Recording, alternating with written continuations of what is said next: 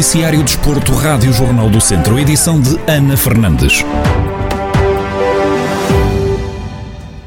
Vozela vai receber a final da primeira etapa da edição 41 do Grande Prémio Abimota, que se vai realizar nos próximos dias 5 e 6 de junho. A prova vai partir de Fátima e termina junto à Câmara Municipal de Vozela.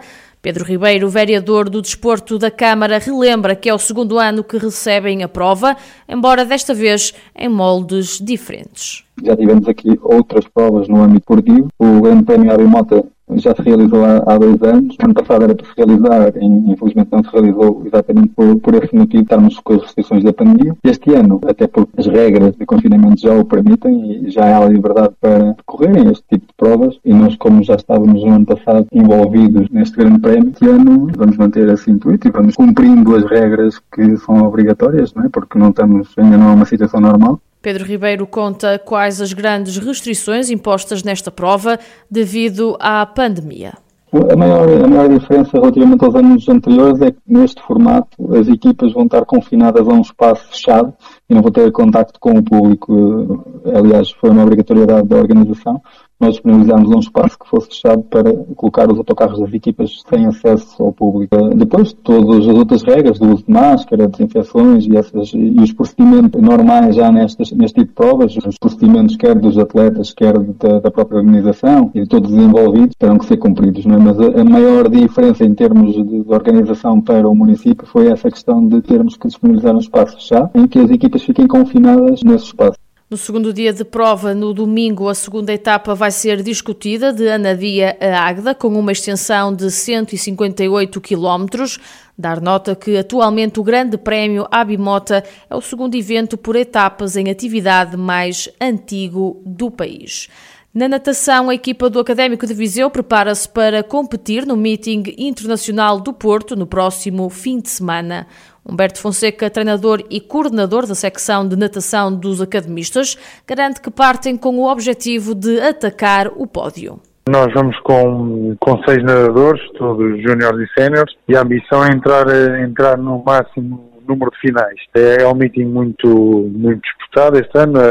A, grande referência é a seleção espanhola e depois estão os melhores clubes portugueses estão presentes. É, para além de conseguir o máximo número de finais, vamos tentar também a nossa sorte nas, nas medalhas. Vamos tentar é, entrar nas medalhas em alguma prova.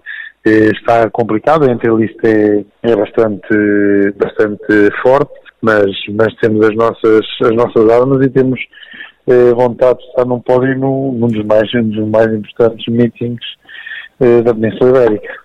No último fim de semana, os academistas estiveram presentes no Zonal Norte. Humberto Fonseca garante que o balanço é bastante positivo. Foi um fim de semana fantástico, muito bom, como já não vivíamos há, há ano e meio, porque hum, voltámos a, a competir uma grande competição nacional em piscina de 50, eh, foi muito bom. E, para além disso, os principais nadadores, André Moura, Beatriz Cardial, Nuno Souza, Joana Cardial, foram a nadar no seu melhor de sempre, voltaram a fazer recordes pessoais. Em nadadores séniores é, é muito complicado bater os seus recordes, mas de um ano e meio de pandemia, muito tempo sem piscina e conseguimos voltar a, ao nosso melhor, com recordes pessoais, com medalhas, com vitórias zonais, com vitórias nacionais, porque cruzando o, o tempo do Zonal Norte com o Zonal Sul, fomos os mais fortes, eh, ficámos muito satisfeitos. Aliado a isso, temos uma soma de 17 medalhas acumuladas numa prova nacional, de cariz nacional, estamos muito contentes, muito satisfeitos e, e, a equipa técnica e responsáveis do clube estão satisfeitos porque o trabalho está a ser bem feito. É, foi uma sensação muito boa neste fim de semana. Humberto Fonseca, treinador e coordenador da secção de natação do Académico de Viseu, em antevisão ao Meeting Internacional do Porto, que vai decorrer no próximo domingo e onde os academistas vão marcar presença. Fechamos este jornal com o programa desta semana da corrida matinal, onde Ricardo Silvestre analisou as subidas do Arouca e do Vizela à Primeira Liga de Futebol.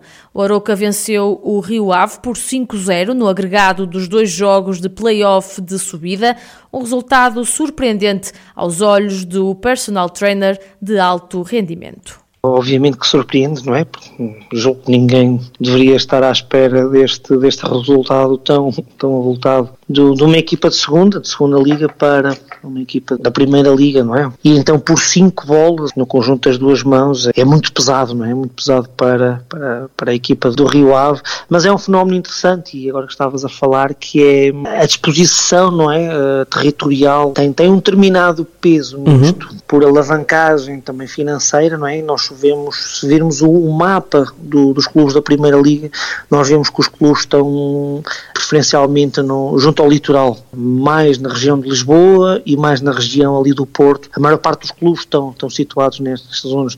No interior eh, tínhamos apenas o, o Tondelo e agora, surpreendentemente, eh, sobem duas, duas equipas, Ricardo Silvestre revela quais são os ingredientes-chave para as conquistas do Aroca e do Vizela. Um dos mais importantes é, é a construção, não é? A construção do plantel é, é fulcral. Estamos sempre a falar disso, mas sem, sem ovos não se fazem omeletes, não é? As equipas que, que ascendem a patamares mais altos têm de ter uh, qualidade. E depois, muitas vezes, isto está associado a orçamentos elevados, não é? A orçamentos altos. Porque orçamentos altos constroem boas equipas. Agora, quem constrói aqui, há uma arte também que é, ao construir o plantel, não é? Que jogadores é que vais buscar, que jogadores é que é que tem prioridade em relação a outros. É, isto aqui tem por base agora aqui um, um scouting importante, sempre na ideia do, do treinador. E aqui a liderança e, e, as ideias do treinador são, são também muito, muito, muito importantes. Quem constrói o plantel, é? esta é a pergunta que se faz, quem constrói o plantel é que tem, tem aqui um, para mim uma grande, um, grande, um grande peso. A corrida matinal desta semana está já disponível em podcast em jornaldocentro.pt, onde pode ouvir o programa na íntegra quando e sempre que quiser.